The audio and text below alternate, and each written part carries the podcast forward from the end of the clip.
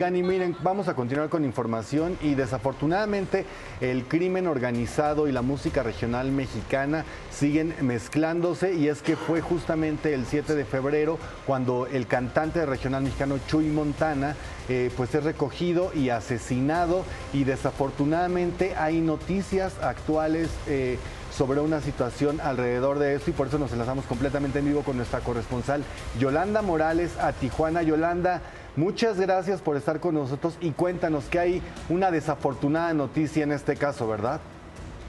Hola, muy buenas tardes. Pues sí, eh, les cuento que hubo una reunión con la fiscal de Baja California, Marielena Andrade, y también con el fiscal de delitos contra la vida, Miguel Ángel Gagiola, quienes ayer nos dieron a conocer los detalles pues de este doble asesinato. Eh, Chuy Montana y también su joven eh, compañero, chofer, que en ciertas ocasiones lo acompañaba y, le manejaba para, para trasladarlo en diferentes movimientos. Ellos cuentan que el 7 de febrero, el 6 de febrero en la noche, rentaron dos habitaciones de un hotel en playas de Rosarito y ahí se armó la fiesta. La misma eh, fiscal de Baja California comenta que hubo una fiesta que salió de control, esas fueron sus palabras, donde hubo bebida, eh, alrededor de 20 personas. Ahí inició la discusión y no saben todavía el móvil de, por qué se origina esta discusión. Eh, sacan a Chuy Montana de esta fiesta y pues ahí ya donde les hemos estado platicando que eh, aparece su cuerpo entre Tijuana y Rosarito. Pero la fiesta de inicio se hizo en Rosarito, Baja California, el 6 de febrero. Al día siguiente encuentran el, cuerpo, el 7 de febrero, ajá, y el 8 de febrero, 24 horas después, encuentran el cuerpo del el compañero de Chuy Montana, su chofer. Yolanda, de este lado te saluda Erika. Yo quería preguntarte porque independientemente de que las autoridades pues hablen de esta fiesta que sale de control, eso no justificaría, ¿no? Que alguien pierda la vida. Entonces, el caso, ¿cómo va? ¿Está complicado? ¿Qué han dicho? Pues estos, eh, eh, estos detalles que les di son los últimos que vieron hace apenas menos de 24 horas. O sea, sin detenidos, pues sin detenidos, por supuesto, y, que no nos quisieron dar más información porque iban, como siempre, a entorpecer eh, eh, las investigaciones, pero que ya tenían, eh, que estaban revisando las cámaras de seguridad del hotel para ver quién entró y salió para tener más detalles de este doble homicidio pues que se ha registrado. También otra información que se desprende de este asesinato, de este doble asesinato, también eh, ven que está prohibido en esta ciudad fronteriza la eh, producción de conciertos de narcocorridos y de este tipo de género musical. Bueno, la alcaldesa de la ciudad comenta que va a buscar reunirse con, con los otros alcaldes de las otras ciudades para que de plano se, eh, se prohíban este tipo de conciertos en todo Baja California debido a estos asesinatos. Compañera, ¿qué te parece si vemos todo lo que pasó y todo lo que dijo la alcaldesa? Adelante. Perfecto, vamos a verlo.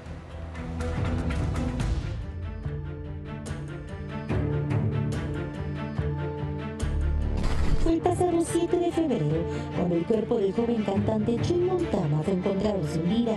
Ahora se dio a conocer que quien fuera su chofer y amigo, Miguel Pavón, también fue asesinado en Rosarito. Una de las teorías es que ambos fueron secuestrados la misma noche. Sin embargo, aún nada está dicho, pues las investigaciones del caso continúan. Había participado el joven en una, una tocada, una velada, este, tenían una fiesta, mucha, mucha gente estaba ahí. Logramos identificar el lugar, este, se, ejecutó esa misma noche, se ejecutó un decateo en el, en el hotel donde se localizó evidencia, donde sí había una fiesta.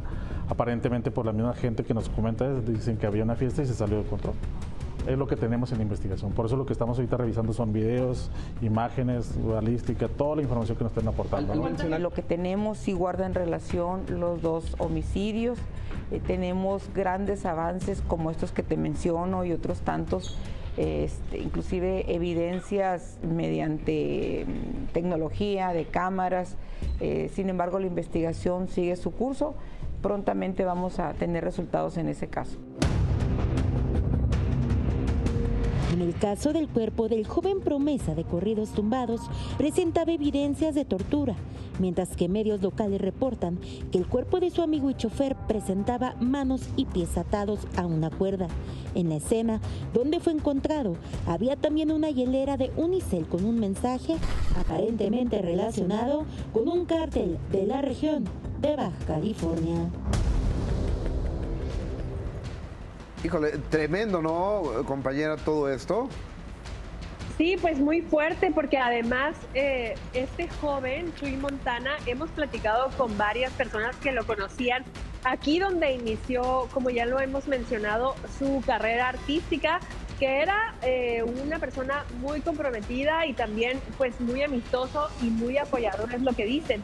También eh, hay que recordar que, que apenas tenía un año eh, que, que, había formado, que había firmado con fuerza rígida este contrato, que lo estaba llevando hacia que más eh, público en general lo conociera. Entonces sí tiene cierto, eh, cierto público que lo sigue y que obviamente en esta región se encuentra muy triste por la muerte de estos dos jóvenes. ¿Fuerza Régida han hecho algún comentario, alguna declaración al respecto? Después de que hicieron, que subieron su boletín y que luego bajaron, han estado callados también. Y pues en esta zona eh, no se ha sabido absolutamente nada de ellos porque están relacionados varios casos con esta agrupación, como que fue detenido en la garita de Caléxico mm. eh, a principios de mes, también un integrante de Fuerza Rígida con eh, ciertos eh, productos que, que, no se pueden ingresar hacia nuestro país. Eh, Yolanda, te saluda aquí a Distuñón. Hace unos días te preguntaba justamente sobre los deudos, la familia de Chuy Montana y ahora de su chofer. ¿Alguna, ¿Algunas de ellos se ha manifestado exigiendo investigación, justicia sobre este caso? Pues eh, ya fue el funeral de Chuy Montana hace un par de días, exactamente en la ciudad de Tijuana. Mm. Pidieron a los medios que no estuviéramos ahí también y no quisieron tampoco entablar comunicación con algún medio de comunicación. Ellos le llevaron música, le llevaron flores, estuvieron sus amigos cercanos pero es, es, es, todo el detalle que te podemos comentar porque no dejaron que medios de comunicación ingresaran eh, hacia este funeral donde le dieron el último adiós a Chuy Montana. Resguardar la seguridad de los deudos, de los medios. De los ¿Por qué? No, de los deudos. Okay. No, no quisieron hablar con nosotros. Sí los buscamos, sí este, buscamos este acercamiento y dijeron que así estaba bien, entonces pues se respeta eh, lo que ellos decidan en cuanto a su seguridad. Gracias. Yolanda, buenas tardes. Muchas gracias por este puntual reporte. Hasta luego. Gracias. Gracias, buenas tardes. Yolanda Morales, nuestra corresponsal desde la frontera en Tijuana, Baja California, transmitiendo desde la garita entre Tijuana y San Diego, California.